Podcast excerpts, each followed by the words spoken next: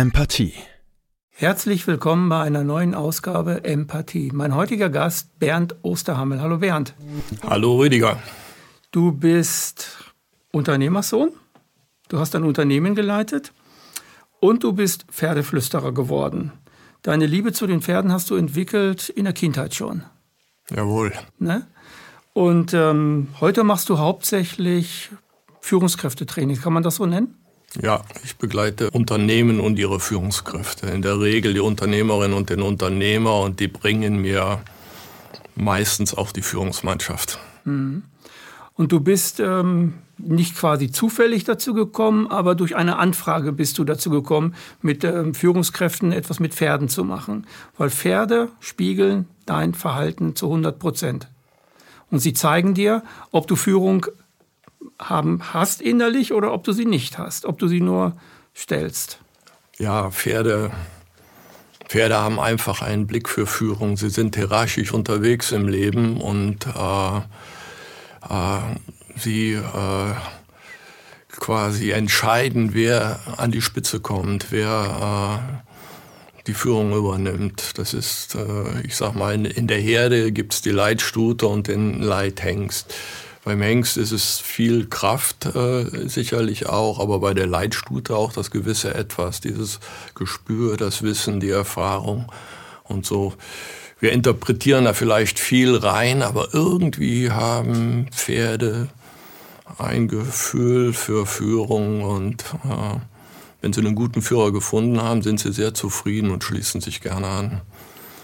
Ja, aber die Geschichte ist schon ein, ein, äh, ein, ein klein bisschen anders noch. Ich äh, habe nach einer äh, katastrophalen Schullaufbahn es immerhin geschafft, doch noch Bauingenieurwesen zu studieren. Ich war für unser Schulsystem nicht so geeignet. äh, aber bin mit, äh, mit 21 Jahren Bauingenieur geworden und äh, habe noch ein, ein Wirtschaftsaufbaustudium absolviert und äh, war dann ein Jahr später auch Wirtschaftsingenieur. Und der Vater hatte ein kleines Ingenieur- und Architekturbüro mit drei Mitarbeitern. Und das habe ich übernommen, das habe ich ihm irgendwann abgekauft äh, und habe das begleitet bis 2004. Und auf dem Weg dahin bin ich in einem Arbeitskreis viel unterwegs gewesen, Mitte der 90er Jahre. Damals waren aus den drei Mitarbeitern meines Vaters 15, 16 geworden. Und ich war regelmäßig zweimal im Jahr in diesem Arbeitskreis, äh, wo ich beobachtet wurde, weil ich manchmal ein bisschen anders gesprochen habe und andere Ideen hatte. Äh, aber wo sie auch gemerkt haben, dass ich erfolgreich bin in einer Zeit, wo das deutsche Baugewerbe quasi Sterbephase hatte, von 1,5 Millionen runterschrumpfend auf die Hälfte, 750.000, haben die mitgekriegt, also 95 bis 2002, glaube ich, war ich in diesem Arbeitskreis, haben die mitgekriegt, dass wir unsere Mitarbeiterzahl verdoppelt haben, äh, unsere Umsätze verdreifacht, dass wir Geld verdient haben und dass ich letztendlich ein seltsamer Vogel bin irgendwo. Und dann also nochmal kurz, die anderen haben abgebaut und du hast aufgebaut. Ja, genau so. so. Aber du warst ein seltsamer Vogel für ja, die. Ja, mhm. irgendwie, das war, war schon komisch. Weißt du, wir mhm. kommen aus dem Oberbergischen, ländliche Region, ärmliche Region und die kamen teilweise aus ganz Deutschland, aus den Metropolen, aus großen Städten und waren in diesem Arbeitskreis und sagten, wir wissen nicht, was wir in zwei Monaten, drei Monaten machen sollen mit unseren Leuten. Die einen hatten Kurzarbeit angemeldet, andere sagten, wir kommen unseren Finanzierungen nicht nach. Und dann ist einer quasi von den Jüngsten, der sagt, äh, wir äh, haben zum Glück keine Finanzierung mehr laufen, die Firma brummt gut und wir haben anderthalb Jahre Arbeit, die wir vor uns her schieben. Wir wissen nicht, wie wir sie getan kriegen. So. Bernd, was machst du anders? Was ist dein Erfolg? Du, es waren Architekten, Ingenieure, äh, die wollten es planbar haben, die wollten es nachvollziehbar machen. Bernd, du musst uns das sagen, du bist kein Zauberer, du bist kein Magier, da muss ja Gründe für geben. So bin ich irgendwann nach Hause gefahren und wusste, in einem halben Jahr treffe ich sie wieder. Und hast du, hast du da schon die Antwort parat gehabt? Oder war das eher so, dass du gedacht hast, ähm, was meinen die? Aber oder, oder hast du da schon gewusst, dass du, dass das irgendwie mit den Pferden zu tun hat, dass du da intuitiv ganz viel gelernt hast, was du übertragen hast auf deine Firma, aber das gar nicht so richtig gemerkt hast? Ja, ich, das Gefühl habe ich gehabt, aber ich konnte es nicht konkret sagen. Und äh, das waren ja auch Macher, Unternehmer, die wollen Handfestes haben. Mhm. Und ich habe gedacht, was, was ist es denn nun wirklich? Was ist es? So. Und dann bin ich nach Hause gegangen, habe nachgedacht. Und im halben Jahr kann man viel Gedanken denken und sortieren. Habe meinen Erfolg quasi rückwärts geguckt, bin zurückgekommen, habe gedacht, ich kann es Ihnen sagen. Es ist wirklich nicht unsere Hardware, es ist nicht die Software in den Computern, es ist die Software in uns Menschen, die anders ist. Die waren fachlich alle besser als ich, ohne jede Frage. Die waren auch fleißiger als ich, auch keine Frage. Also das ist, das ist interessant, was du gerade sagst. Die waren kompetenter und fleißiger. Ja. Aber du warst erfolgreicher. Ich war erfolgreicher. Das heißt, Kompetenz und Fleiß ist nicht immer ein Garant für erfolgreich sein, Nein. für sehr erfolgreich sein. Manchmal ist es auch das, nicht das Gegenteil, weil du kompetent bist ja auch und so. Und du bist ja auch nicht unfleißig. Aber es sind manchmal ganz andere Komponenten. Ja. Mhm. Wir waren in Resonanz mit guten Aufträgen, mit guten Mitarbeitern, mit guten Honoraren. Wir waren magnetisch geworden. Also ein Sog anstelle eines Hamsterrates. Ja. Die Dinge kamen zu euch. Ja. Ihr musstet nicht rummachen und, und gucken, tausend Aufträge schreiben, damit man zwei bekommt. Ja, im Grunde genommen war es schon nicht mehr nur machen, was die Auftragslage anbetraf, sondern auch geschehen lassen. Da hat was stattgefunden. Aber dann bin ich zurückgekommen in diesen Arbeitskreis beim nächsten Mal und habe gesagt, ich kann euch was erzählen. Ich habe ein anderes Bewusstsein für mein Gegenüber entwickelt. Oh, haben sie gesagt, das klingt aber esoterisch, Bernd. Wie sollen wir das verstehen? Ja, und dann habe ich angefangen zu erzählen, dass ich mit Pferden aufgewachsen bin. Seit meinem dritten Lebensjahr fasziniert bin von Pferden. Angefangen habe, Pferde zu reiten, Pferde auszubilden und das äh, fasziniert mich bis heute. Und man will eine gute Teamleistung haben und man, man soll nichts merken, man soll nichts sehen, von dem, was da stattfindet. Das Pferd und Reiter sollen eins werden. So, also Teamleistung aufs Feinste. Und dann habe ich gesagt, es gibt sechs Highlights, die ich glaube, die ich unbewusst von den Pferden mit in die Firma übernommen habe. Und das hat mich erfolgreich gemacht. Wollt ihr sie hören? Und sie waren ganz ohr. Das glaube ich. Bernd erzählt uns.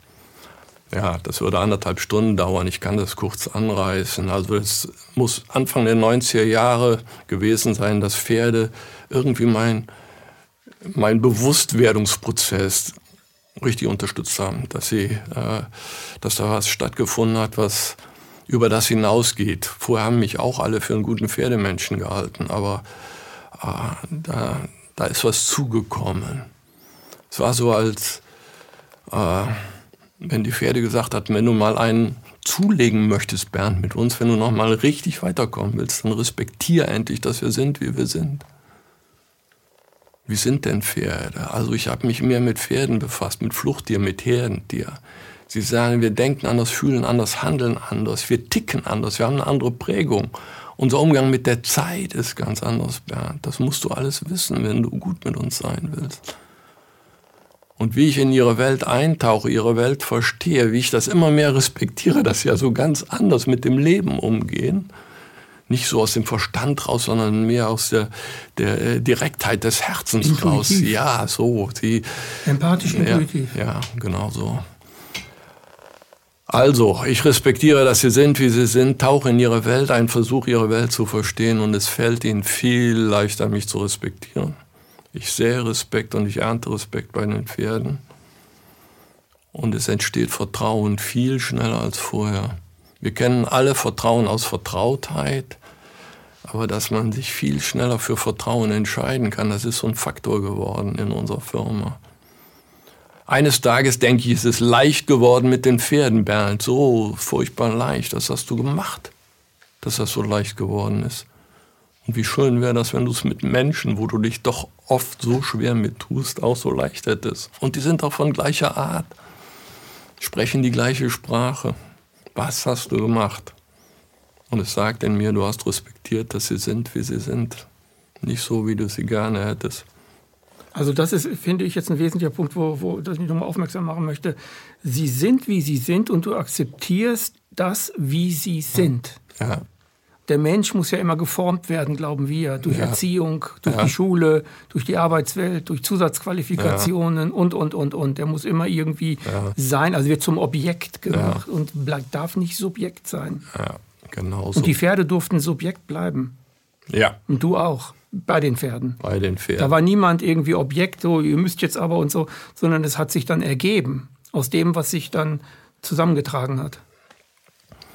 Der Schlüssel für mich war, dass das, das Highlight für mich war, dass ich eines Tages morgens in die Firma gehe und denke, sie sind, wie sie sind, Bernd, nicht so, wie du sie gerne hättest.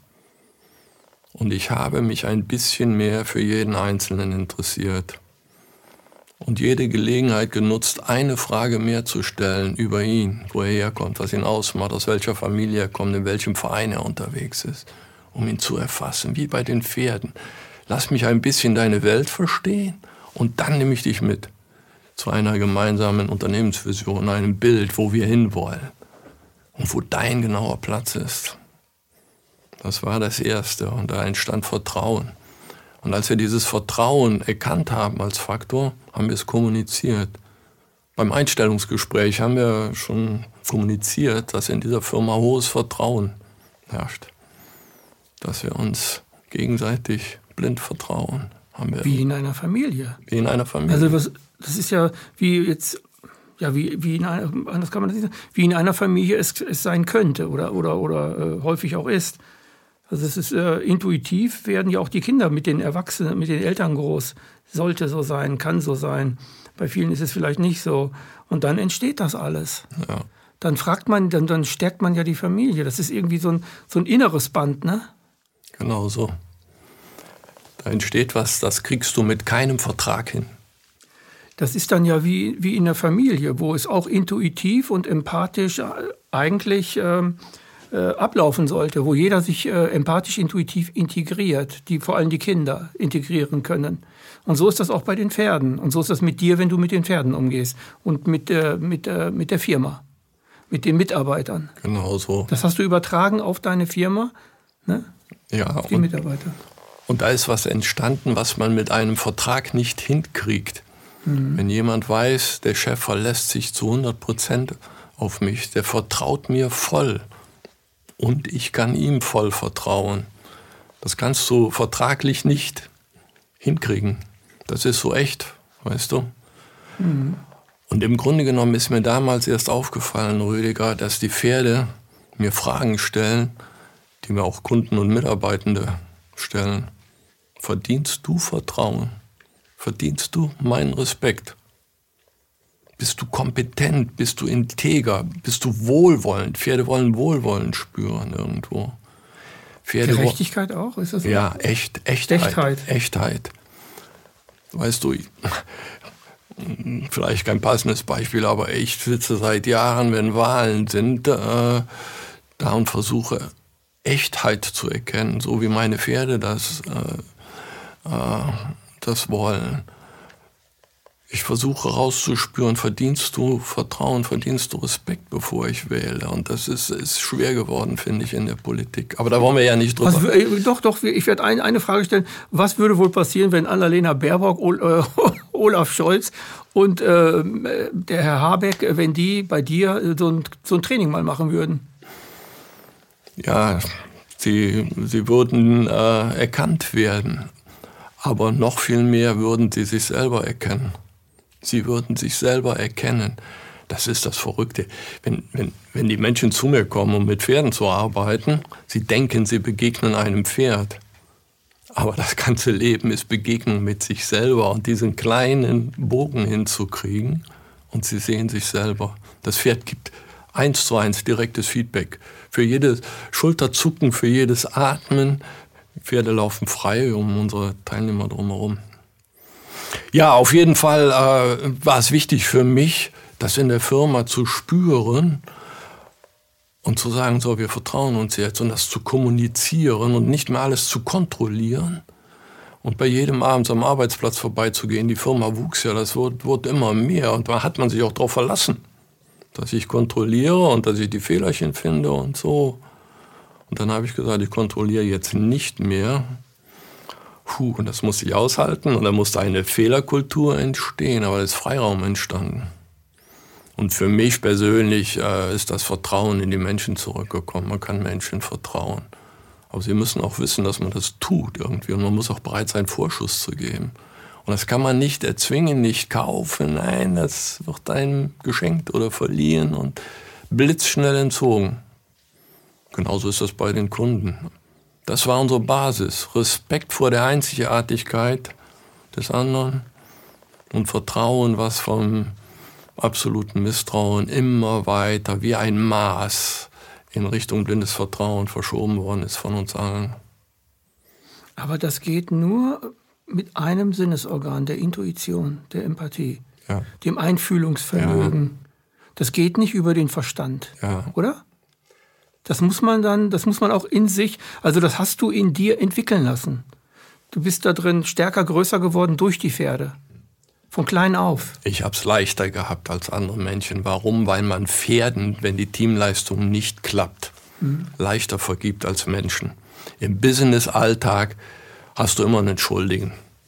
Die Kundin, der Kunde oder, oder die Mitarbeiter. Ja. Irgendeiner ist schuldig, so ganz schnell. Und der möchte ihn aussortieren, wenn er irgendwie wenn Probleme mit verbunden sind. Aber beim Pferd fällt es einem ein bisschen leichter, bei sich selbst zu gucken. Verstehst du? So. Ja, ein Pferd will man ja auch nicht aussortieren. Ein Pferd will man ja auch nicht zum Feind machen. Kann ich mir überhaupt nicht vorstellen. Nee, aber also, es, gibt, es gibt schon noch viele Menschen, die kaufen jedes Jahr ein neues Pferd, weil das Pferd nicht richtig funktioniert. So. Aber wir hängen an unseren Tieren, die, die laufen um uns rum. Wir leben in einem Blockhäuschen auf der Pferdewiese, weißt du. Da, äh, die gehören dazu und also die laufen die ganze Zeit frei herum. Die sind auch im Sommer jetzt oder groß, im Winter nicht. Großen ne? Wiesen, ja, da leben sie im Offenstall. Also mhm. man muss uns besuchen kommen. Das ist, wir leben schon sehr intensiv mit Pferden. Ja. Kommen die auch ins Wohnzimmer? nee, aber die würden es ja wahrscheinlich machen. Die würden es machen, ne? Ja. Das, äh, das, ja. das heißt, ihr seid eine Familie. Ja. Horde will ich nicht sagen, das ist immer so abgedroschen, finde ich. Eine Familie. Das ja, ist, aus äh, Sicht des Pferdes sind wir eine Herde. Ja, aus der Sicht ja. der Pferde. Aber ihr gehört zu den Pferden dazu aus Sicht der Pferde. Ja. Seid ihr also Mitglieder der Horde? Ja, wir, sind, wir sind den Pferden mehr Pferd geworden, obwohl wir dem Raubtier sehr wahrscheinlich näher sind als dem Fluchttier von unserem Verhalten, von unserem Wesen, von unserem Fleischfressen, ja, keine Ahnung, sind wir für Pferde ein bisschen verdächtig willst du, Pferd und Mensch sollen die gut miteinander sein, dann muss das Pferd lernen, ein bisschen das Fluchttierverhalten abzulegen, aber vor allen Dingen der Mensch muss lernen, das Raubtierverhalten abzulegen. Dann ist die Chance ja, auch groß. die Dominanz. Ja, ja, dann ist die Chance Siegen groß. Siegen zu wollen über das Tier. Ja, also Vertrauen und Respekt sind die beste Basis für mhm. Leichtigkeit im Miteinander, unbewusst mit in die Firma genommen, echter geworden, vertrauensvoller geworden. Wir haben sehr früh sehr großes Vertrauen genossen bei unseren Kundinnen und Kunden. Das ist so. Als Firma, als Team, weil wir es untereinander gelebt haben, trägt man es weiter. Das ist einfach so. Zweites Highlight aus der Arbeit mit den Pferden. Bernd ist dir bewusst, dass du immer wirkst dieser Punkt, sich zu erkennen in allem, was das Pferd macht, das Pferd wirkt auch, aber den eigenen Anteil zu sehen, wenn das Pferd nervös wird, wenn das Pferd in die falsche Richtung läuft, wenn es widersetzlich ist, immer den eigenen Anteil erkennen und ändern. Und, und sofort sehen, das ist das Tolle bei Pferden, wenn man was ändert, ändert sich was. Also da ändert sich äh, bei dem Pferd was, bei dir was und in der Beziehung was. Ja, mhm. genau so. Also es ein spürbarer Erfolg, ne? Also es ist ein sofortiger Erfolg, den man dann hat. Absolut. Mhm. Und diesem Gedanken in der Literatur, äh, äh, im wachen Beobachten, in, in, in Gesprächen, in, äh, in Wirklichkeit, die entsteht, diesem, diesem allen Zuschauen und den Eigenanteil überall erkennen. Dass man als kleiner Unternehmer, am Schluss waren wir 30, ist ja nur eine kleine Firma gewesen, dass man die in einer Woche total vergiften kann, die Menschen, wenn man die Weltwirtschaftskrise im Rucksack hat, wenn man voller Sorgen, Nöte, Ängste ist, wenn man einfach dunkel drauf ist, dann ziehst du so eine Firma runter und dann sind sie alle irgendwann so drauf und dann entsteht diese Wirklichkeit. Also das heißt, du nimmst die, die mediale Wirklichkeit, das, was du hörst, Krise hier, Krise dort, das nimmst du mit in die Firma und dann wird deine Firma quasi infiziert von so einer Art Metastasenkrebs. Jetzt überspitzt formuliert, aber dass man ein Bild hat. Ja. Also man erkennt sich dann immer mehr, wenn, das, wenn die Brücke vom Pferd ins, ins ganze Leben übertragen wird, man erkennt sich immer mehr als Schöpfer von Krisen oder von Erfolgen oder wie auch immer man es sehen will. Man, man, man erkennt seinen Eigenanteil. Und ich habe damals äh, gefunden, dass es immer mit einem Gedanken anfängt. Man, man, man sagt 70 bis 80.000 Gedanken pro Mensch und Tag, habe ich mal irgendwo gelesen. Ich habe das nicht gezählt, nicht nachvollzogen, aber es ist schon unheimlich viel. Es steht ja nicht still hier oben bei uns. Es geht ja pausenlos. Ja, und aus welcher, Quelle äh, werden die genährt? Aus einer dunklen oder aus einer hellen Quelle, aus geistigem Gift? Hass, Neid, Missgunst, Eifersucht, Angst, Sorge, Not? Oder ist da viel Positives, viel Lichtvolles, viel Barmherziges, viel Vergebendes, viel Liebevolles im Spiel, wo wir unsere Gedanken draus nähern? Denn es springen sofort Gefühle an. Und es entsteht eine bildhafte Vorstellung. Und dann ist unsere Vorstellungskraft da. Die untergehende Firma oder die Firma, die bei uns sagt man, die abgeht wie Schmitz Katze, die einfach magnetisch wird. So. Ja, und wenn die Gefühle da sind, dann setzen wir uns in Bewegung. Wenn das Bild da ist, wir fangen intuitiv an. Und das große Wunder, was geschieht, es kommt auch auf einen zu, man muss nicht nur darauf zugehen. Wenn also, Gedanke, also, wenn Gedanke und Gefühl, wenn die ein positives Bild bringen, wenn der Enthusiasmus drin ist, wenn das ganze Herz drin hängt irgendwo, da will da was Wirklichkeit werden. Egal, ob du es machst oder ob du es geschehen lässt. Es gibt beide Kräfte. Was du hier gerade wunderbar erklärst. Das ist, äh, die meisten Menschen leben in einem Hamsterrad und haben das Gefühl, im Hamsterrad zu leben. Leistung, Leistung, Leistung, schaffe, schaffe, schaffe, schaffe und so weiter, irgendwas. Äh, aber bei dir ist das ein Magnet, also ein Sog. Die Dinge kommen zu dir. Richtig. Die Dinge kommen in die Firma hinein. Richtig. In dein Leben hinein. Ja. Du musst dich gar nicht groß drum kümmern, weil sie wollen mit dir in Kontakt kommen, weil du intuitiv, empathisch und diese ganzen Sachen machst, die du, die du so machst. Und das ist ein großer Unterschied. Und du, du sagst, dass wir Schöpfer sind von all dem, von der dunklen Seite wie vom Licht. Und wenn ich mich vom Licht angezogen fühle, ist das, werde ich halt innerlich auch anders, ne? Dann wird das eine andere Form von Mensch sein. Das ist eine so. andere Erkenntnis oder, oder Lebensweise. Ja, du fängst an, dich auf das äh, zu, auszurichten, was du haben willst und, und entdeckst ganz schnell, äh, wenn du das äh, was du nicht haben willst, fütterst und bedenkst, wenn du dich mit etwas befasst, was du eigentlich gar nicht anfassen willst. Aber das, wo wir uns mit befassen, wir können es irgendwann greifen. Es ist irgendwann, mhm. habe ich auch noch ein Büchlein drüber geschrieben. Aber wir sind ja noch beim Pferdeflüstern. Das, äh, äh ich habe einfach angefangen, darüber zu erzählen.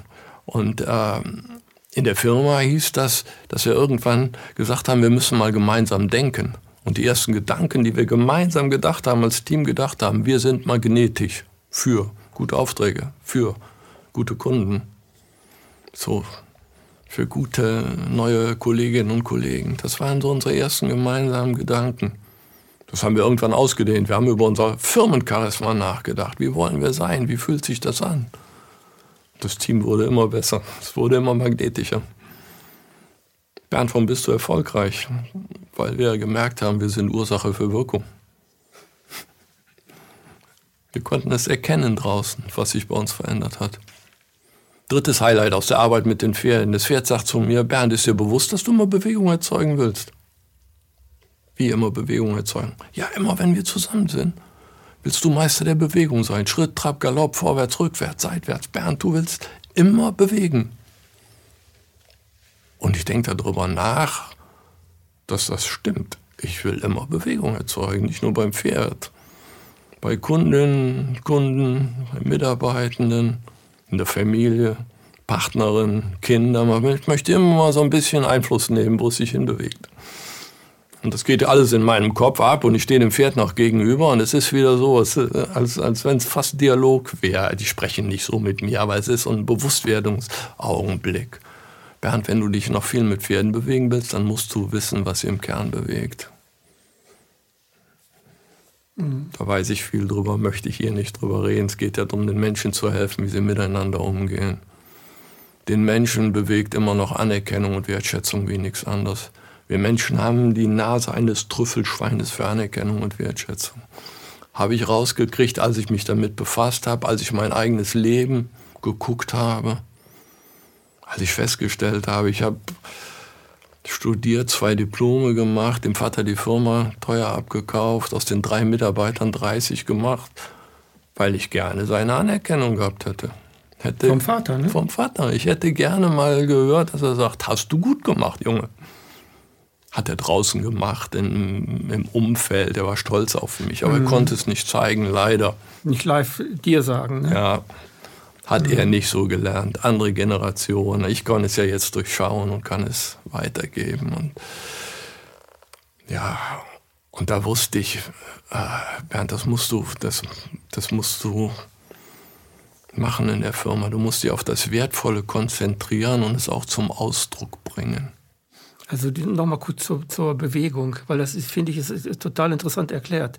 Dieses immer bewegen, bewegen, das ist im Kern die Sehnsucht nach der Liebe zum Vater. Ja. Dass der Vater sagt, mein Sohn, du bist ein toller Sohn, ich bin stolz auf dich, das hast du echt klasse hingekriegt. Toll, Bernd. Es so ist einer der Hauptbeweggründe in unserem Leben, dass wir gemocht werden wollen. In allererster Linie von Mama und Papa. Mhm. Auch von anderen. Ja, ja, aber in allererster Linie von Mama ja. und Papa, das ist richtig. Hör mal, wir brauchen uns nichts vormachen. Der, der Scanner hier, der läuft auf der dicken Pille die ganze Zeit. Dieses Gefühl, erreiche ich dich? Erreiche ich die Menschen, mit denen ich äh, gerade unterwegs bin? Komme ich gut rüber? Finden die irgendwas, finden die irgendwas klasse an mir oder so? Das läuft und läuft und läuft. Und da sind wir total spürig, gefühlig, sensibel drauf. Ja, wie so ein Trüffelschwein. Das ja. eine gute Erklärung. Ja, genau so. Und dann habe ich angefangen, erstmal Danke zu sagen. Wenn einer von meinen hm, lieben Menschen in der Firma einen guten Job gemacht hat. Ich habe das vorher nicht so getan, mich bewusst bedankt. Danke, super Job, haben Sie gut gemacht. Später habe ich sie alle geduzt, hast du gut gemacht. Und als das nicht mehr komisch war, habe ich gesagt, danke, super Job. Weißt du was, ich arbeite richtig gern mit dir. Schön, dass du in unserer Firma gefunden hast. Das hat Kultur verändert. Ich behaupte mal, ein halbes bis ein Dreivierteljahr kam das massiv zurück. Die Mitarbeiter fingen an, mich zu loben. Und zwar meine Qualitäten zu sehen. Als Ingenieur nur Durchschnitt, aber im Umgang mit Menschen, im Gespür für unsere Kundinnen und Kunden, für die Mitarbeitenden. Da lag meine Stärke. In der Menschlichkeit. In der Menschlichkeit geschärft durch die Pferde, die meine Achtsamkeit, Aufmerksamkeit total geschärft haben. Die haben dein Wesen quasi gefordert. Ja. Dein inneres, echtes Wesen. Ja, genau so. Ja, also anerkennend und wertschätzend sind wir geworden. Untereinander und dann haben wir es zu den Kunden getragen. Wenn wir was Wertvolles gesehen haben, haben wir es zum Ausdruck gebracht. Haben sie aber ein schönes Bild oh, den Brief haben sie echt gut formuliert, da wird die übergeordnete Behörde, äh, da werden denen die Augen aufgehen. Irgendwas Gutes, was wir gesehen haben bei unseren Kunden, was sie gemacht haben, wenn es das Kleid von der Vorzimmerdame war, wenn es schön war, haben wir es nicht nur als schön gesehen, sondern eben zum Ausdruck gebracht. Das hat die ganze Kultur verändert, diesen Umgang miteinander. Anerkennung und Wertschätzung darf man nicht heucheln, das spürt das Gegenüber sofort. Mhm. Das muss ernst gemeint sein. Also ist man gezwungen, sich auf das Wertvolle zu konzentrieren, nicht auf die Schwächen und Fehler. Und dann wächst das. Das, wo unsere Aufmerksamkeit hinfließt, das wächst. Ich habe angefangen, die Menschen in meinem Umfeld zu angesehenen Menschen zu machen, weil ich sie mir angesehen habe. Und habe sie immer wertvoller gemacht. Und ich schätze, da ist Wertschöpfung draus geworden. In den Seminaren sage ich schon mal, ah, ich, ich bin geradezu korrupt geworden im Verteilen von Anerkennung und Wertschätzung. Das kostet ja nichts. Da kann einem auch keiner irgendwie vom Finanzamt reinsprechen oder sowas. Wenn man was Gutes sieht und das zum Ausdruck bringt und es nutzt sich nicht ab. Wir haben, also ich habe ähm, äh, Gewaltstraftätertherapie gemacht. Wir hatten da bestimmte Trainings und wir nannten das Lobhaltung. Also das, okay. mussten, musste, muss, das muss man trainieren. Und im Gegensatz dazu leben wir in einer kritiksüchtigen Kultur, in der nur Kritiksucht, also in der nur Kritik ausgeübt wird, Mobbing etc. Das ist ja sehr, sehr stark ausgebreitet. Ja. Und Menschen, die den anderen Menschen ehrlich loben können, wertschätzen können, das ist doch eher Mangelware. Aber das brauchen wir in, ehr, also in ehrlichen Situationen. Ne? Das erinnert mich jetzt gerade daran, was, dass du das so, Absolut. so sagst. Ja. Ich finde das ja in, in, in Firmen auch, dass man sich viel auf Schwächen äh, konzentriert. Gerade in, bei den größeren Firmen in den oberen Etagen, wo nur noch wenig weiter befördert werden kann, dass man gerne die Schwächen der anderen kennt und am liebsten noch bewirtschaftet.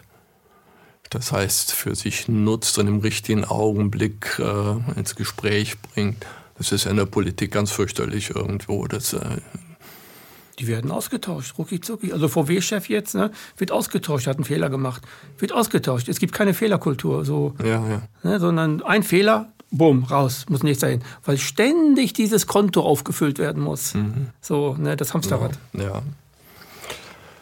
Ja, das war das dritte Highlight. Mhm. Wenn du dich mit jemand anderem bewegen willst, dann musst du wissen, was ihn bewegt. Und uns Menschen bewegt Anerkennung und Wertschätzung wie nichts anderes jeden Tag. Und wenn ich dich lobe, dann kommt ja das Wunder. Du drückst selber auf die Düse da oben. Und Serotonin wird ausgeschüttet. und schüttest sein. ja. Oh, ich bin wertvoll. Ja, genau. Also ich lobe meinen Mitarbeiter abends. Die Frau wundert sich, er kommt zwar weit später, aber greift direkt zum Rasenmäher. Äh, obwohl er müde gearbeitet eigentlich aus der Firma kommt, wie sonst. Und er jagt noch mit dem Rasenmäher los und morgens früh äh, beim Wachwerden stellt er fest, oh, mein Hals kratzt. Äh, und äh, drei Kollegen sind schon krank, aber nein, er fährt sogar noch fünf Minuten früher in diese Firma, wo er gelobt und anerkannt wird und äh, hält an der Bahnhofsapotheke noch ein, kauft Vitamin C und äh, weil er gerne in der Firma ist. Anerkennung und Wertschätzung, Einbeziehen der Mitarbeiter senkt sofort den Krankenstand. Das, mhm. äh, Überstunden werden freiwillig gemacht, weil sie es für sinnvoll erachten. Bernd, warum bist du erfolgreich? Ich habe das erkannt. Aus der Arbeit mit den Pferden ist ein Denkprozess bei mir angekickt worden. Und das habe ich mitgenommen. Viertes Highlight. Bernd, trainiere mich nicht in etwas, wo ich kein Talent für habe, sagen die Pferde. Sonst kriegst du selber nass geschwitzt und nicht nass geschwitzt eine Durchschnittsleistung. Bitte erkenne, wofür ich auf die Welt gekommen bin, was so richtig meins ist und das fördere, dann kriegst du Spitzenleistung. Wow, wenn du oft genug Pferde traktiert hast, ihnen Unrecht warst und hast versucht, was aus dem Ackergaul Rennpferd zu machen oder andersrum, mhm. Kannst du draufhauen, kannst du füttern, kannst du Anreize schaffen. Was, was nicht da ist, ist nicht da. Und dann in die Firma zu gehen, diesen Bogen zu kriegen. Hey, was hat Ingenieurin X eigentlich besonders im Rucksack? Was ist so richtig ihrs? Und auf einmal denken nicht alle Zeichnerinnen und Zeichner müssen das Gleiche gleich gut können, sondern nein, alle müssen die Chance haben, in deiner Firma das auszuleben, wo sie Mozart drin sind. Das hat mich nach vorne gebracht. Das war das. Das gründet neue Abteilungen. Ne? Das gründet neue Abteilungen. Das lässt äh, Mitarbeitende mal in einem anderen Bereich mitarbeiten, wenn es um etwas Besonderes geht. Ein Vorentwurf zu kolorieren von zehn Zeichnerinnen und Zeichnern kannst du nur eine wirklich gut, sag ich mal so. Das sieht aus wie ein Kunstwerk, aber es wird im Bauausschuss an die Wand gehangen. Ja, dann soll die das doch machen, auch für die anderen, um Himmels Willen. Also, das hat Veränderungen gegeben. Bernd, warum bist du erfolgreicher als wir als Unternehmer? Wir haben einen Talentschuppen gehabt. Gegenseitig geguckt, wer wo Talent hat. Das zum Ausdruck gebracht. Und jetzt ist doch klar, dass die Menschen gerne kommen, wenn sie sich austoben können mit dem, Natürlich. was sie wirklich können. Ja, und wenn ich, wenn ich das machen kann, wofür ich auf der Welt bin, ja. dann bin ich auch total zufrieden. Dann, ja, dann bin ich glücklich. Ja, da geht es doch drum. Da, da bin ich nicht gezwungen. Da ja. stehe ich nicht auf und sage, oh, schon wieder zur Arbeit. Hoffentlich ist bald Urlaub. Ah, Wochenende, endlich Wochenende. Ja. Ja, dann kommt dieses Thema 5, hier und jetzt. Pferde leben so super im Augenblick, so präsent für den Moment und haben die unglaubliche Gabe, das Beste aus dem Augenblick rauszuziehen. Selbst wenn du so eine 3x3 Meter Box stellst, sie optimieren ihre Stellung so fein, dass sie, ich sag mal, am wenigsten Zug haben, dass sie nicht auf der Wasserader stehen, wenn sie ja ausweichen können. Die finden so so gestalten Pferde den Augenblick irgendwo. Sie sind Meister darin, das ist für sie, wenn man sie lässt, Beste daraus zu holen, ohne direkt jemandem zu schaden. Diese Präsenz für den Augenblick, dieses Wachsein für den Moment, ist, glaube ich, meine größte Schule noch mit äh, von den Pferden, wirklich da zu sein, wie, wo man ist. Pferde sind nicht so zerrissen. Sie grübeln nicht lange über Vergangenes und sie machen sich keine Sorgen in der Zukunft. Also sie machen das Beste aus dem Jetzt. Aus dem Jetzt. Sie gestalten den Augenblick. Ja. Und wenn man sich damit befasst, dann stellt man fest, wie viele Geschenke im Augenblick kommen wie viele Lösungen im Augenblick kommen, wenn man sowieso immer intuitiver wird im Umgang mit den Tieren, weil die Denkvorgänge sind einfach zu, zu lange im Umgang mit Pferden, wenn es dynamisch ist. Das Miteinander Galopp und Richtungswechsel und, und, und. Da, da wird es immer intuitiver, so wie die Pferde. So, es, es ist einfach da das Richtige. Ja, und dann gehst du irgendwann nicht mehr in Besprechungen und erlaubst dir am Handy rumzugucken und äh, nicht da zu sein oder in Notizen von der mhm. übernächsten Besprechung zu blättern und so, sondern du weißt, der Augenblick ist voller Geschenke, sei da, wo du bist, auch wirklich. Ich habe festgestellt, in jeder Besprechung, wo ich teilnehme, wenn ich da bin, nach drei Minuten geben sie dir fast alle die Führung, wenn du das letzte Rad am Wagen bist in dieser Besprechung, weil du wirst angeguckt, äh, du stellst Fragen, äh, kriegst Antworten und das tut denen, die gerade referieren, gut, das tut allen Anwesenden gut, das schafft ein anderes Klima. Kann ich auch ganz viel drüber erzählen, aber es gibt noch ein sechstes Highlight und das ist so wichtig für diese Zeit jetzt auch. Angst. Wenn Pferde Angst haben, suchen die nach einem Ausweg. Ich kann das so schön bei Pferden live zeigen, aber ich kann es auch in Filmen, in vielen Filmen zeigen. Wenn Pferde Angst haben, suchen sie massiv nach einem Ausweg. Es sind Fluchttiere, Herentiere, die müssen weg. Wenn, wenn kein Vertrauen da ist, wenn, äh, wenn, wenn Not dann da ist. Dann rennen die weg oder da, was machen die dann? Pferde flüchten, die laufen einfach weg von dem, wo sie Angst vor haben. Das kann ein bunter Regenschirm sein, das kann ein neuer Regelmantel vom Reiter sein. Vom, von, wenn mhm. Pferde Angst haben, suchen die nach einem Ausweg. Mhm. Und ich stelle auf einmal fest, boah, da habe ich überhaupt kein Potenzial. In meiner Firma, Pferde, Firma, wenn die Angst haben. Und wenn sie alle Angst haben, kann ich es nicht mehr kontrollieren einen kann ich vielleicht noch handeln, wenn ich wirklich stark bin und äh, mir vertraut. Aber alle nicht. Aber auf jeden Fall fehlt Potenzial, weil das Potenzial suchen sie, äh, nutzen sie, um nach einem Ausweg zu suchen. Ihre, ihre Aufmerksamkeit, ihr, ihren Körper, alles äh, will weg irgendwo. Und ja, das musste ich nochmal so richtig erleben mit einem Pferd um über das Thema nachzudenken und in der Firma mal drüber zu sprechen mit meinem Büroleiter. Vielleicht war der damals sogar schon, schon Partner, der hat irgendwann die Firma übernommen. Ja, um mit ihm über das Thema zu sprechen. Ja, dann haben wir festgestellt, wenn in Firmen Angst ist, suchen die Menschen auch nach einem Ausweg. Und wenn in Firmen die Angst, das konnten wir beobachten überall, die Angst bewusst hochgehalten wird, um Menschen zu manipulieren, um sie, sie zu veranlassen, etwas mehr zu tun, etwas mehr zu geben oder so. Wenn, wenn da Druck entsteht aus dieser Angst, der unerträglich wird, dann sind die Besten als erstes weg. Selbst wenn sie artfremd sich einen Job suchen.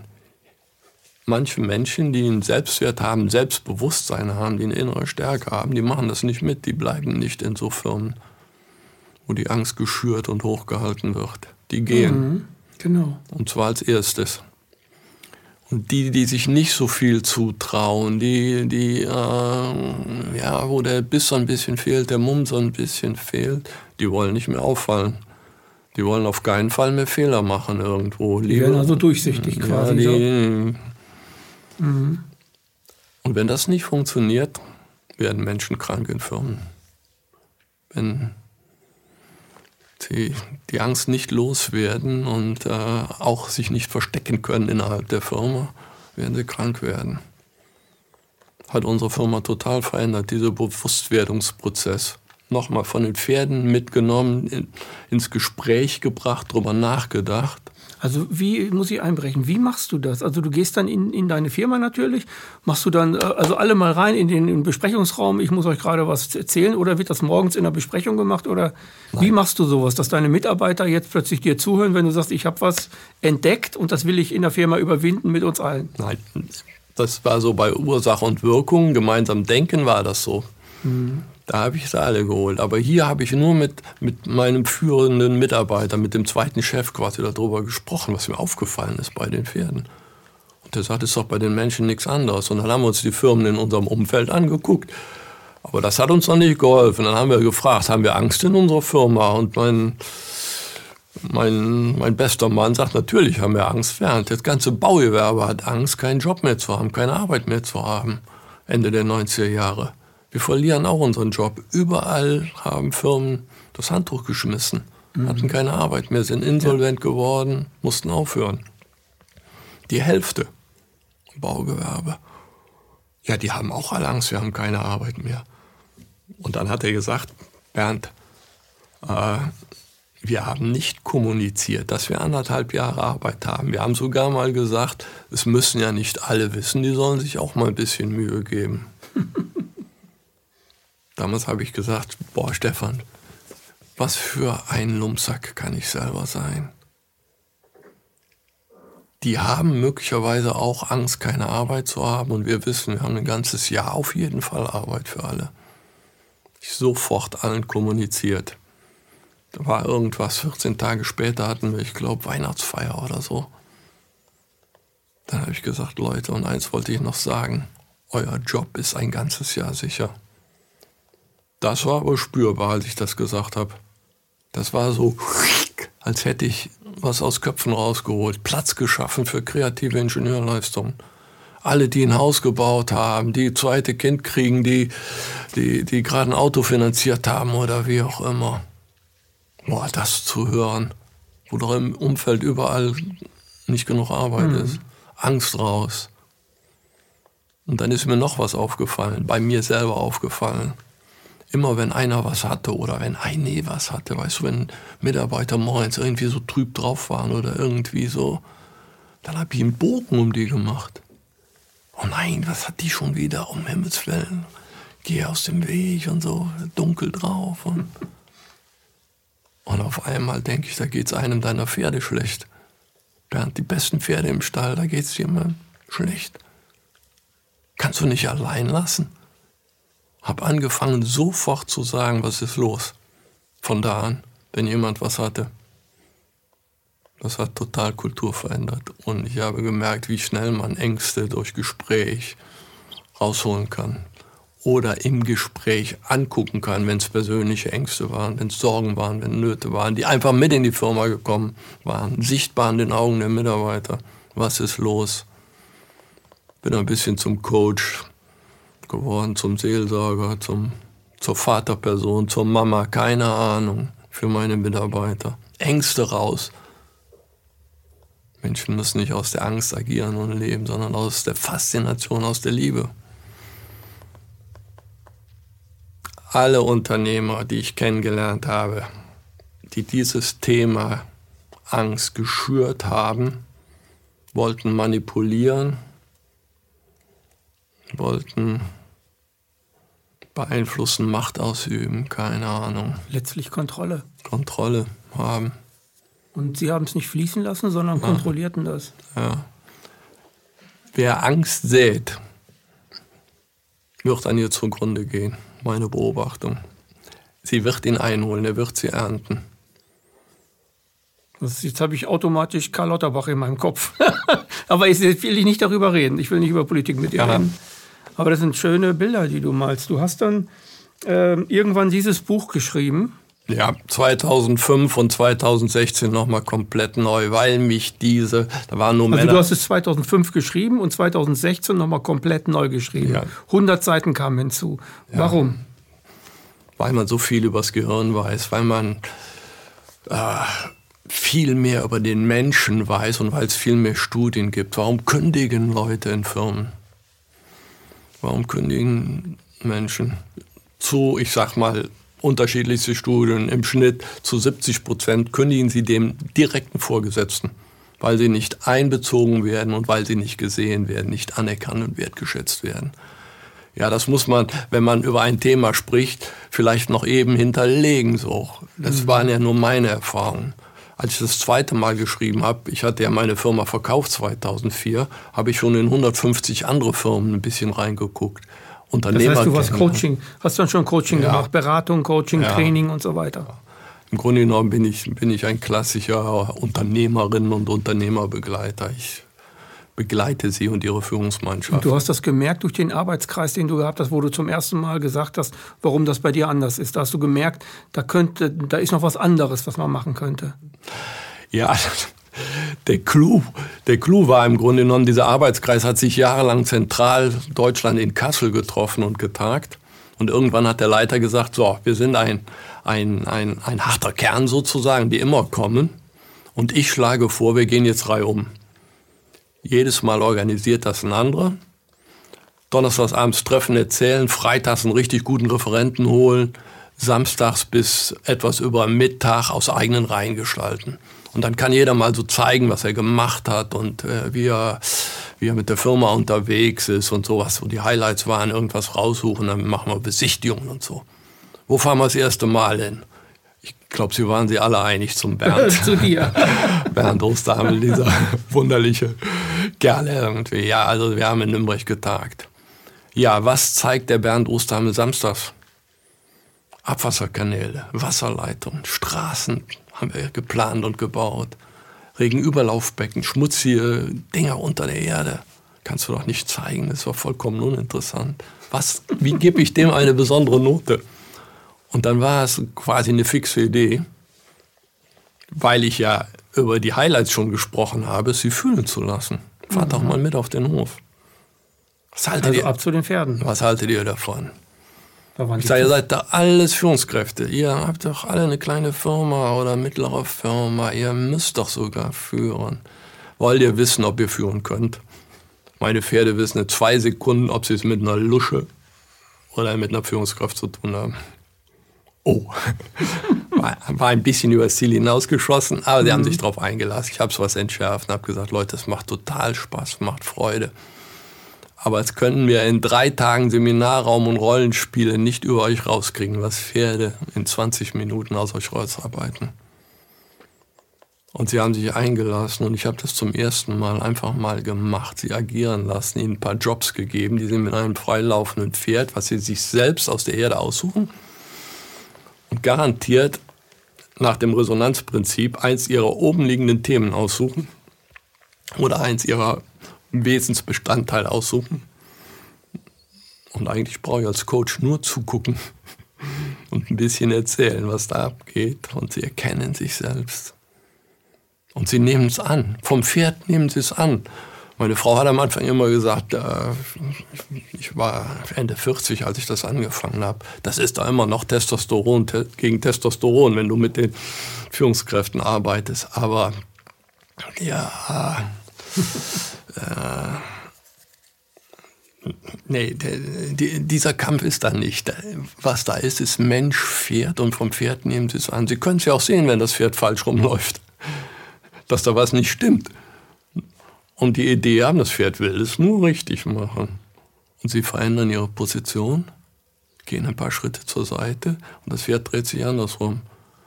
Und dann sage ich, jetzt dreht sich deine Welt andersrum. Nur weil du was verändert hast. Ja, da ist das Trauer entstanden. Die haben gesagt, Bernd, du musst äh, ein Buch schreiben, Bernd, du musst Seminar machen. Bernd, das gehört in die Welt. Gib das weiter. Sofort. Unser Arbeitskreisleiter, der den lange Jahre geleitet hat, hat gesagt, ich, äh, ich mache dir das Seminar, das erste voll und das zweite auch. Bernd, mit meinen Kunden aus dem Baugewerbe. Mach dir keine Gedanken. Mach ein richtiges Seminar draus. Und so ist das entstanden bei dir. Dann so ist das entstanden. Und es läuft seitdem, außer in Corona, durften wir ja nicht. Aber ansonsten, das ist ein, ein Selbstläufer. Stammkunden, die immer wieder kommen, die immer neue Teams bringen. Wir haben Teamtrainings entwickelt, die sind einfach High-Level. Mhm. Dann hast du noch ein Buch geschrieben. Im Grunde genommen ist das deine ganze Erfahrung mit, auch als Coach, als Pferdeflüsterer, als Mensch, Schöpferkraft? Da sind viele Beispiele drin, wo ich das äh, mir durchgeschaut habe, habe ich gedacht, das sind eigentlich die Hauptthemen von Menschlichkeit, zusammengefasst in einem wirklich sehr dünnen Büchlein, das man ziemlich schnell durchlesen kann, weil das ist nicht kompliziert geschrieben, es ist sehr einfach geschrieben und zu vielen sagt man einfach nur, ja, ja, ja, ja, ja. So ist das. Das hast du für wen geschrieben? Für, für, für ganz normale Menschen oder für. Das habe ich in erster Linie für meine Enkel geschrieben. Ah.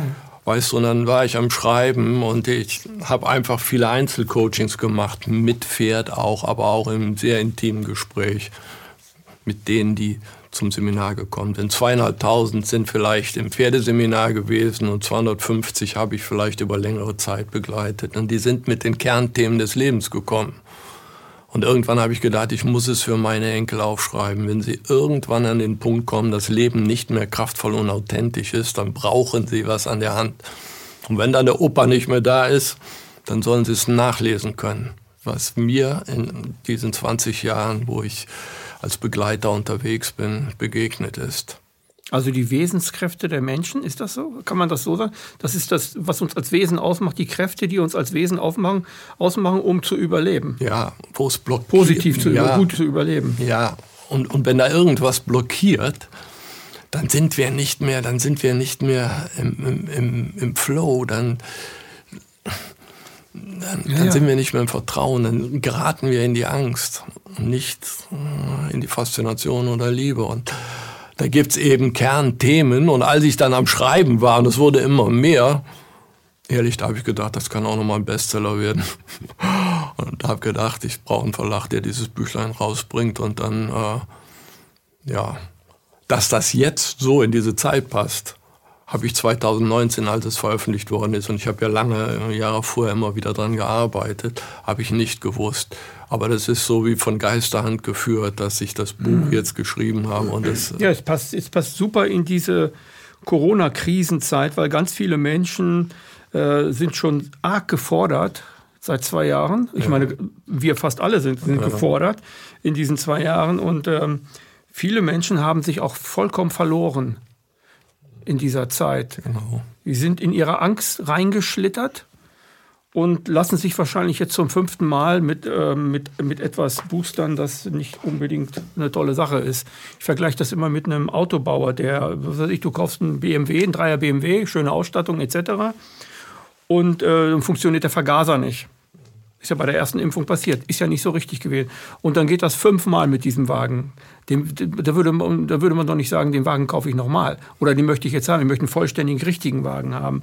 Aber das ist den Menschen irgendwie gar nicht bewusst. Ne? Also die, die sich da in dieser Angst haben treiben lassen, weil die Angst lässt einen gar nicht mehr vernünftig werden. Nee, das ist. Äh ja, trennt einen auch von dem, was du die ganze ja. also in dieser ganzen Stunde jetzt gesagt hast. Es trennt einen vollständig von den Kernelementen der Menschlichkeit, so ja. nenne ich das mal.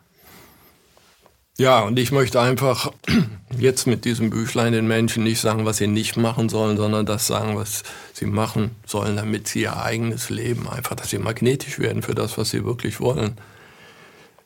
Dass sie auch, auch in diesen, äh, in diese Situation kommen, in der ich bin, dass man nicht über die Rente nachdenkt, sondern dass man das, was seins ist, so kraftvoll macht, dass man das machen möchte bis zum letzten Tag, weißt du? wenn, wenn wir da den Menschen hinhelfen, ich glaube, dann tun wir viel Gutes. Sich zu erkennen in diesem ganzen Spiel, was da stattfindet und in ihrer Kraft. Die meisten Menschen denken, vielleicht auch einige Zuschauer jetzt, ja, der Mann hat ja gut reden. Aber äh, wer das denkt, der Mann hat jetzt gut reden, sollte Folgendes vielleicht mal bedenken. Es gibt Dinge, die trainiert man sich an und es gibt Dinge, die kommen aus dem Leben. Und bei dir sind die Dinge aus dem Leben entstanden. Das heißt, dein Leben hat dich zu dem gemacht, nicht irgendein Training, das du gemacht hast, irgendein Coaching, irgendeine Ausbildung und so weiter. Es waren die Pferde. Es waren einfach die Pferde äh, und es war, warst du, du in den Pferden. Und das war ein Entwicklungsprozess von dritte Lebensjahr an, hast, hast du gesagt, ja. glaube ich, ne? Vom dritten Lebensjahr an. Und davon hast du sehr stark profitiert, ja. weil es dich zu, zu etwas geführt hat, wovon die meisten Menschen abgenabelt sind, nämlich von der Menschlichkeit. Kann man so, für mich ist das die Menschlichkeit, was du die ganze Zeit beschreibst. Und wir, wir Menschen werden zu Objekten gemacht in dieser, in dieser äh, Gesellschaft und zum Funktionieren gebracht, deswegen auch zu Objekten. Und du bist aber lange Subjekt deiner eigenen Empfindungen und deines Lebens geblieben. Das heißt, du bist Akteur, Handler. Du bist die Wirkung von allem, was du machst und nicht irgendwie so hingeprägt oder so. Aber kann man das so sagen? Ja, das kann man genauso sagen. Aber Rüdiger, in einer Stunde habe ich jetzt das Wertvollste ja. hervorgehoben. Ich äh, habe die Dinge teilweise auf dem Zahnfleisch durchkrochen. Ja. Ich bin verzweifelt an Mitarbeiterführung. Ich bin gesundheitlich äh, durch einen Unfall äh, auf einer Intensivstation gelandet mit 10% Überlebenschance. Ich äh, äh, habe einen Oberkörper gehabt, wo eigentlich nicht mehr viel Brauchbares von über war. Und äh, dank guter Ärzte, aber auch dank dieses Wissens, die Vorstellungskraft bringt dich überall hin. Bin ich hier und äh, total dankbar dafür. Auf dem ganzen Weg bin ich demütiger geworden, bin ich äh, barmherziger geworden, weicher geworden. Ja, also äh, es, es, war nicht nur eitel Sonnenschein, will ich damit sagen. Naja, das, ist, das Leben äh, ist auch Leiden. Also jeder, jeder Mensch erlebt ja irgendwo Leiden. Die Frage ist, äh, das hast du auch schon gesagt in, in dem ganzen Gespräch, die Frage ist, was man daraus macht.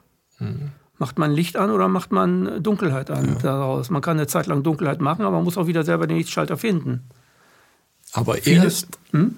erst wenn uns bewusst wird, dass wir immer wirken, fangen wir an, bewusst zu wirken. Kannst du das nochmal sagen? Erst wenn uns bewusst wird, mhm. dass wir immer wirken, dass es immer einen Eigenanteil gibt, dass wir uns überall, in jeder Begegnung, in jedem Projekt, in jedem Pferd, Hund, Katze, wo auch immer, in jedem Menschen, selbst begegnen. Erst wenn uns das bewusst wird, können wir bewusst damit umgehen. Und dann steht uns der Himmel offen. Das heißt, wenn man merkt, dass man im Dunkel ist, wie auch im Licht ist. Die meisten Leute denken, wenn sie im Dunkel sind, da hat sich jemand hineingeschmissen. Ja. Wenn sie im Licht sind, denken die meisten, ach, das habe ich selber gemacht. Mhm. Ne? Also wenn sie in der Angst sind, wenn sie in der Angst sind und sich von der Angst leiten lassen, dann denken sie, irgendetwas über mir macht das gerade und ich kann ja nicht anders. Ich höre das sehr häufig. Mhm. Ich höre sehr häufig, dass Leute ähm, sagen, ja, jetzt wo das so und so ist, da kann man ja nicht entrinnen, da kann man ja dies nicht. Und dann bleiben die aber in dieser Einstellung. Sie bleiben im Dunkeln. Mhm. Denken aber auf Dauer, äh, dass von außen das Dunkel, äh, das Dunkel sie noch dunkler gemacht hat. Aber in Wirklichkeit sind sie sich selbst, weil sie im Dunkeln wirken und das Licht nicht reinlassen. Oder nicht zum Licht streben, wie auch immer. Ja, wir füttern beides irgendwo, das Licht oder das Unlicht in unserer mhm. Gedankenwelt, in unserem Geist und es will Wirklichkeit werden und es begegnet uns und wir ziehen es an, es läuft uns über den Weg, es fällt uns in den Schoß rein. Also ich bin froh, dass ich die Pferde hatte und auf dem Weg ist etwas leichter, Vergebung zu lernen. Dem Pferd zu vergeben ist leichter als den Menschen zu vergeben. Warum ist das leichter, einem Tier zu vergeben? Weil da die Konkurrenz keine Rolle mehr spielt, sondern tatsächliche Nacktheit, tatsächliches Leben in mir, ja. das tatsächlich Lebendige kommt plötzlich da, da zum Vorschein, das, was ich wirklich bin. Ist das so? Ja, es, Man kann es schwer erklären. Es ne? ist nicht mehr das gefragt bei den Pferden, was, was uns so wichtig ist. Weißt du, da, wir haben Top-Leute da gehabt, mega erfolgreiche Menschen, die mit den Pferden gespielt haben. Aber die Pferde interessiert nicht, was sie für ein Auto fahren, wie viel Geld die verdienen, was sie für Titel haben. Es interessiert sie nicht die Bohne. Sie vergleichen auch nicht. Sie wollen wissen, wer bist du jetzt in diesem Augenblick?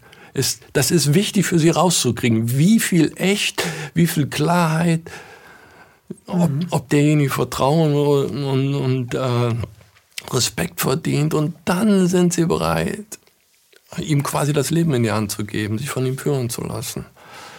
Das, das, das ist das andere an den Pferden. Wir vergleichen und wollen Recht haben und unser Ego turnt da rum und äh, wollen besser sein, wollen besser sind sowieso sein. besser. Ja. ja, ich bin ja sowieso besser als du, fertig. Ja, weißt du, wir, möchten, wir würden gerne gesehen, wie wir sind, würden wir gerne. Aber wenn wir uns zeigen in Facebook oder sonst wo, verletzt. wir neigen dazu, äh, das zu zeigen, was wir glauben, was die anderen sehen wollen und nicht, was gerade wirklich bei uns ist. So verdreht sind wir Menschen. Vielleicht auch verdreht worden. Wir mussten uns ja anpassen an die Zivilisation. Die ist ja künstlich. Eine Zivilisation ist ja, ist ja die Abschottung vom Natürlichen. Das findet ja in Zivilisationen statt. Also jetzt sind wir zum Beispiel in Berlin. In, was ist in Berlin natürlich? Die Hochhäuser, der Beton, die Asphalte überall kilometerweit, egal wo, der kleine Grunewald und ein bisschen Tiergarten und was weiß ich noch alles, ist ja auch alles da. Aber das ist ja nicht natürlich, das ist ja angesetzt. Also jetzt so als Struktur. Mhm. Aber ähm, der Mensch kann ja in seiner, kann in seiner Natur ja nur dort Natur sein, wo von außen die Natur in ihn ein, einfließt. Und bei Tieren fließt die Natur in uns wieder ein. Ja. Also ich, ich, ich, erlebe das mit meinem, also meine Hündin ist tot, ist im März gestorben. Ich hatte sie aber 14 Jahre und ich erlebe, ich habe das auch so erlebt. Das, das, das, das ist ein, ich habe noch nie einen Kontakt gehabt zu einem Tier, das so intensiv war wie zu meinem Hund. Die hat mir alles gespiegelt, egal was. Mhm. Wenn ich ungerecht war, hat die sich ins Körbchen gesetzt und mich zwei Tage nicht angeguckt. Mhm. Das hat die gemacht. Das hat die auch durchgehalten. Da wusste ich, Moment mal, Jetzt hast du was verkehrt gemacht, aber in mir verkehrt gemacht. Also ich bin ja zuerst zu mir so, hm. nicht zum Tier. Richtig. Ich bin ja zu mir so. Das ja. ist wie die Lüge. Wenn ich jetzt lüge, dann kommt das ja aus meinem Mund und das heißt, ich lüge dich gar nicht an, sondern ich lüge mich an. Deswegen sage ich, ich will also auch Coaching und ich sage auf, auf meinen Trainings immer, wer äh, niemand äh, kann den anderen eigentlich anlügen, sondern weil, weil du dich selbst zuerst anlügst. Mhm. Und du musst aufhören, dich anzulügen. Du brauchst den anderen, du brauchst nicht aufhören, die anderen äh, anzulügen. Weil wenn du dich nicht mehr anlügst, kannst du niemand anders mehr anlügen. Weil dann hast du ja immer noch ein Spiel, wenn ich sage, lüg die anderen nicht an, spielst immer noch ein bisschen rum. Aber wenn du dich selber, so, und das ist etwas, was man bei Tieren merkt. Du kommst mit keiner Ausrede dahin. Nee. Es gibt keine Ausrede. Du stehst nackt vor dem Tier. Ja, so und gesagt, es reflektiert, ja. reflektiert wirklich alles, was du gerade künstlich in dir hast. Ja. Und nicht natürlich ist. Es fordert die Natur aus dir heraus. Und nur mit der Natur kann das Tier kommunizieren. Und das ist Intuition und Empathie. Empathie ist die Sprache der Welt, der Natur. Mhm. Für mich ist das so. Und äh, das ist das, was, was, was stattfindet. Je nachdem, Pferde können sich, weiß ich nicht, habe ich keine Ahnung, können vielleicht viel, viel mehr noch aus uns herausholen als ein Hund. Das weiß ich aber nicht. Kann ich nicht sagen. Ich kann dir nur meine Erfahrung kurz mal so in den letzten Minuten erzählen. Ne? Aber das erinnert mich voll, was du sagst, erinnert mich voll an meinen Hund. Ja, um das auf den Punkt zu bringen, sie offenbaren uns. Ja, das ist gut gesagt. Ja. ja ein Unternehmensberater in der Schweiz, der mir sehr viele Kunden gebracht hat. Wir sind mittlerweile befreundet. Peter Stressel hat fast seine ganzen Unternehmerkunden irgendwann einmal ins Pferdeführungsseminar gebracht. Und abends beim Abendessen hat er gesagt, Bernd, deine Pferde sind Undercover-Therapeuten. Aber das dürfen wir nie vorher sagen, sonst kommen die Menschen nicht. da lassen sie sich nicht drauf ein. Aber wenn sie ja, da ja, sind, ja, nehmen sie ja alles an. Pferde haben ein Herz wie ein Fußball, weißt du? Ein Gehirn nur wie eine Walnuss, aber ein Herz wie ein Fußball. Und das hat scheinbar eine unglaubliche Strahlkraft irgendwo. Das wirkt heilsam auf Menschen. Oft können sie gar nicht auf ihren Stühlen sitzen bleiben und den anderen noch zuschauen, weil hinten am Ende unserer Halle stehen die Pferde, die wir eventuell noch brauchen. Und die ziehen diese Menschen so an, die Jahrzehnte nichts mehr mit Tieren zu tun hatten. Bei mir ist das so. Ich habe mit Pferden, äh, jetzt sage ich einfach mal, wenig zu tun gehabt. Wenn ich aber Hunde sehe, Hunde und Babys, das ist bei mir wirklich so. Wenn ich, wenn ich ein Baby auf dem Arm habe oder einen Hund anfasse und mich äh, kleiner mache, so auf gleicher Augenhöhe und so, und den auch so umarme, dann falle ich in eine Welt, wo ich alles vergesse, was überhaupt da ist. Alles, wirklich alles. Ich bin sofort in einer anderen Welt. Hm. Kann ich voll nachvollziehen. ist bei dir auch so, ne? Ja. Bernd, ich danke dir für das tolle Gespräch. Danke für die Einladung. Ich bin gern hier gewesen. Das war eine weitere Ausgabe Empathie. Heute mit Bernd Osterhammel.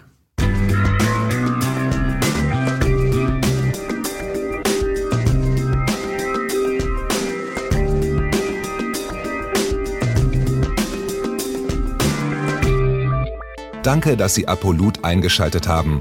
Wir sind ein unabhängiges Presseportal. Uns geht es um Meinungsvielfalt, Toleranz und einen möglichst breiten Debattenraum, denn nur so funktioniert Demokratie. Unsere Arbeit ist technisch aufwendig und kostet Geld. Da Sie immer wieder hier sind, unterstützen Sie Apolut am effektivsten mit einem Dauerauftrag. Mehr Infos auf apolut.net/unterstützen. Apolut ist keine Einbahnstraße. Lassen Sie uns in Kontakt bleiben. Abonnieren Sie den Apolut Newsletter, so verpassen Sie nichts. Registrieren Sie sich auf apolut.net/newsletter. Natürlich gibt es Apolut auch als App. Einfach auf apolut.net/app runterladen und mobil auf dem Laufenden bleiben. Apolut. Das denke ich auch.